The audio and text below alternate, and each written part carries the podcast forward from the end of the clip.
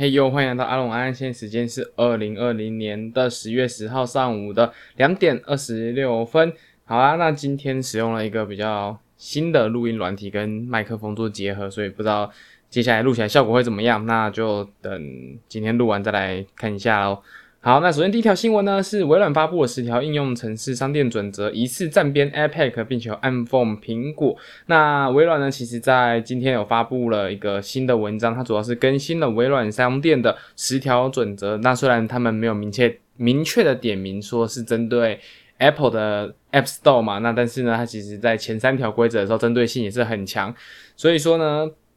呃，这边我就简单讲一下前十条规则就好了。那它的第一条规则是说。呃，开发者可以自由选择是否通过我们的应用程式商店来发布他们的 Windows 程序，那并且他们不会禁止在 Windows 上面发布其他的应用程式商店。那第二条呢，它是说我们不会基于开发者商业模式其提供的内容和服务方式，那无论它是在设备上安装还是从云端传输，他们都不会进行限制。第三点是说我们不会因为开发者在应用程序当中呃提供新的第三方支付的管道，就在 Windows 中禁用该程序。好啊，那可以听得出来，这三条其实明显都是针对 App Store 它的禁止的条款嘛。不过呢，呃，大家可能不太熟悉微软的 Windows 商店。其实微软它自己是有 Windows 商店啊。如果你在使用 Windows 十系统的话，你可以看到它里面开始的选单里面不是很多方块嘛？里面方块有一个，其中一个就是应用程式商店。只是那个商店里面所上架的 App 都是一些很鸟很烂的 App。那大部分的开发商其实是在 Windows 平台的话，它都不会选择在微软的应用程式上面，就是它应用程式商店上面上架，因为微软它自己本来就不，呃，在之前的 Windows 十以前的时期，它都是没有商店的嘛，所以大部分的 Windows 使用者应该也都很习惯说，你要装 Windows 的软体都是去。该软体的官方网站进行下载，而不是全部统一从 Windows 商店进行下载。那在上面其实大部分的应用程式都是一些什么仿冒品啊，比如说可能有些假的 FB 啊，然后或者是呃第三方的 FB 的浏览器啊这种。大部分的程式其实都不是由呃真正的官方进行提供的，那会上架的也都只是一些。呃，可能就是觉得反正上面也没东西嘛，就上架看看。如果有人下载，就算赚到；没有人下载也没差的那种 App。所以微软在这时候，它更新了他们自己的呃商店的审查条款。我觉得其实主要还是为了呛 Apple 啦，因为刚刚有提到嘛，就是说，既然那个上面已经没有什么 App 了，它其实老实讲，我觉得它根本没有在审查啦，因为上面真的有一些很很多很奇怪的东西在上面。所以它这针对这三点就可以看得出来，就是说，第一点，他们不会禁止在 Windows 上面发布其他的应用程式商店，因为这点本来就是不禁止的啊。像 Steam 上面不是，像 Steam 跟 APEC 他们都是在 Windows 上面可以进行安装的第三方平台嘛。那你原本在呃 Windows 十之前就从来没限制过这件事情，甚至微软根本在 Windows 之前，Windows 十之前根本就没有想过这件事情，所以。它本来就不可能会去禁止嘛，你现在禁止，你就是把你自己的用户往外推。虽然你往外推也没有其他人，但是，呃，对于呃整个他们目前的盈利模式来说也是相抵触的嘛。所以这一点本来就是废话，那就是为了要 diss 一下苹果而已。然后第二点呢，他们也不会限制内容和服务的方式。那这点也就是跟第一点是一样的，就是你在 Windows 十的商店上面上架其他平台，然后然后那个平台不管你是用云端游戏还是你是用什么。呃，你要从你的那个商店下面去下载其他的 App，他都不管，反正他本来也没在管嘛。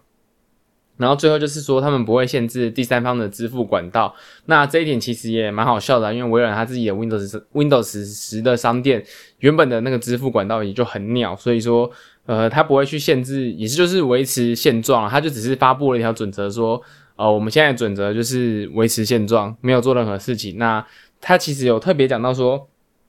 呃，他们跟其他一些比较热门的，就是这种应用程式的平台不一样，Windows 十是一个开放的平台，所以你可以自由选择如何去发布他们的应用程式。那其中微软商店就是选择之一，但是基本上没有人做这个选择，所以呃，你现在去更新这个守则，就是百分之百就是为了去声援 APEC，然后去 diss 苹果嘛。另外呢，它其实还有特别提到说，他们自己有 Xbox 的主机商城嘛，那他们为什么要把这一些呃？规则套用到 Xbox 的那个商城上面呢？是因为呃，游戏主机是针对了特定用途优化的专用设备，并且呢，主机的商业模式跟 PC 还有手机的生态不同，所以微软这这一类的主机制造商，其实在开发硬体的它上面是投入了非常多的资金，而且是用低于成本以及极低的利润来进行销售，以创造一个游戏开发商和发行商能够从中获益的市场。所以呢，他们是觉得介于平台的重要性和商业模式的差异呢。所以要建立一套正确的主机商店的规范，还有很长的路要走。好啦，那这就其实整体来说还蛮好笑的啊，因为。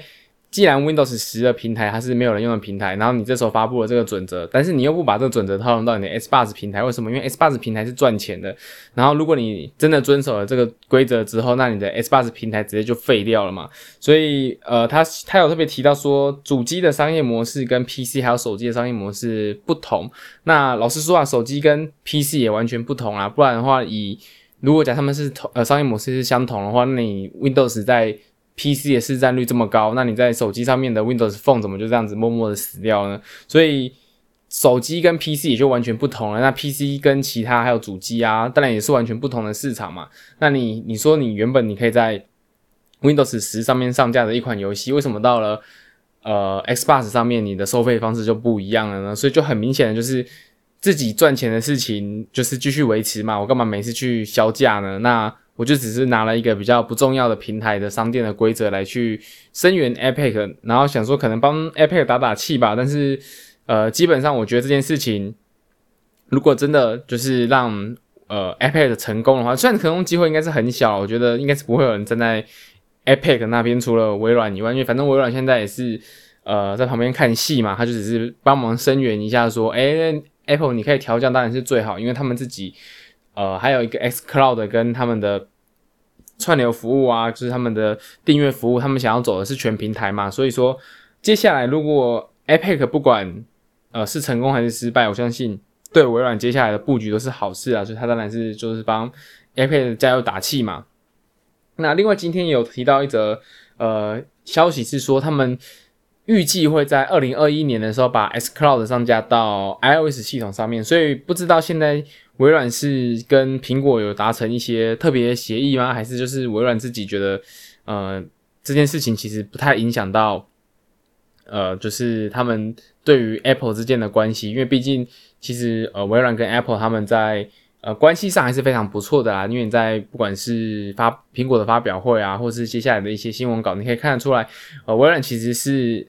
呃，跟 Apple 是都是保持一个很不错的合作关系啊，像是他们的 Windows 的 Office 啊，然后都是有上架到苹果的 App Store 嘛，然后苹果也有特别在发布会上面，就是把微软的人叫上来，然后发布说，哎，我们的呃新的 Windows 的功能啊，或是我们支援呃 Mac 啊，然后支援 iOS 啊，这样进行跨平台的合作，所以其实他们就关系来说，我觉得是没有到很差啦，但是。在呃云端游戏这部分，目前 Apple 还是把控的很死，所以我觉得微软应该也是想要试试看，可不可以敲动一点它在呃就是守则上面的变更啊，或者是他们可不可以呃让苹果好好的就是把其他的云端游戏也上架到 iOS 平台上。好，那接着下一则新闻是，呃，Sony 有更新奖杯系统之后，那全球最多白金奖杯的男人已经直接升到九百九十九等了。好，那在之前其实有呃消息说 Sony 会进行奖杯系统的更新嘛，不过现在看起来是正式确定，就是我们如果你有玩 PS 四的平台，或者是有上到 PSN 的话，你应该会看到你原本的呃。那个星星的那个等级已经被调高到非常高了，就是以我自己来说的话，原本可能是十七、十八级左右，那接下来调整完之后就会直升三百级以上了，所以目前就是为了。嗯、呃，我觉得其实它其实就只是把整个数值放大了，因为你原本的那个十七等升到十八等，或者十八等升到十九等，你可能拿了一个白金奖杯啊，然后你可能还整个整体经验值还多不到个三趴五趴，玩起来很像是在玩天堂啊，就整个经验值的那个曲线是非常困难的。那对玩家来说，呃，相对而言，你的那个呃成就感就会比较低一点，因为你就觉得好像玩了很久，你还是在十七级，所以他就直接把整个经验值。经验值从九十九等放大到九百九十九等。不过呢，对于之前他就已经呃拿到全球最多白金奖杯的这个人呢，他其实我觉得他已经整个数值已经膨胀到超过他的那个设计曲线了，所以他就是直接秒升到封顶。那看起来他之后之后的话，应该要等到 PS 六，或是等 Sony 下一次进行数值放大的时候，才会呃有更高的目标可以追求吧。但是他在接受访谈的时候，他其实觉得，呃，他有说他觉得 Sony 更新奖杯系统是他自己是认为觉得非常好啦。那并且呢，有更多的分层图标会显示出来，就是你会有呃一般的信息，呃，就是会有不同的奖杯等级啊，就是你是三百级以下的话，我记得好像是一个铜杯吧，然后铜杯、银杯、金杯跟白金杯这样子，就是你的整个账号也也会有一个奖杯这样子，你就可以，他就是把整个奖杯系统做的。更像一款游戏，就是你是玩一款叫 PSN 的游戏，只是你那个游戏里面的收集要素都是要从各个不同的 PSN 游戏里面去拿到，就是变得更像游戏游戏化了，不会是只是原本的一个数字跟一个等级而已。不过呢，他其实有特别提到说，他希望呃未来 Sony 可以加入就是 Xbox 的全球排行榜啊，以及有更好的衡量奖杯价值的方法，因为像是就会有很多。比较简单的游戏可能是零点九九的，那你只要花个三十分钟、一个小时，你就可以把白金奖杯拿到。但是呢，像是譬如说 RD R2 这种，你可能要花两百个小时才能拿到白金奖杯。他们相对而言，整个奖杯的价值其实是不一样的，所以他是希望说你可以在针对奖杯系统这件事情上进行更多更好的优化。好，那下一则新闻的话呢是。漫威蜘蛛人在 PS 四上面的那一款蜘蛛人，它要出二代了，所以说接下来他们已经确定了会在十一月十二号的时候推出 PS 五版本。那这边会推出的版本主呃分为普通版以及终极版，然后呢也会同步上架到 PS 四，PS 四的版本一样是普通版，以及哦它只有普通版跟普通数位版这两种，所以你要买终极版的话呢，你就是要买 PS 五的版本；如果你只是要买一般版的话，你可以买 PS 四的版本。那目前的话，普通版的价格是一千四百九十元，然后如果你是买 PS 五的终极版的呃版本的话呢，你的价格是新台币的一千九百九十元。好，那在蜘蛛人的部分的话，我觉得应该也算是首发的，就是 PS 五首发的一款大作啦。那之前如果你玩过一代的话，我觉得它不管在呃动作啊，然后或者是在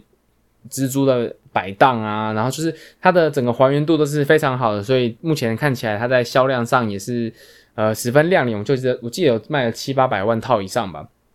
然后他在这一次也为了推，就是为了推 PS 五，所以他也是被列为首发的阵容嘛。然后这次二代会推出的就是那个黑色黑人蜘蛛人啊，所以他会穿着黑色的蜘蛛装，然后他的特殊能力也除了发射蜘蛛丝以外，还会多了隐形以及电击的能力。所以他在这一次的整个呃，我觉得首发阵容来说是呃，我还蛮期待的一款游戏。那他这边有特别提到说，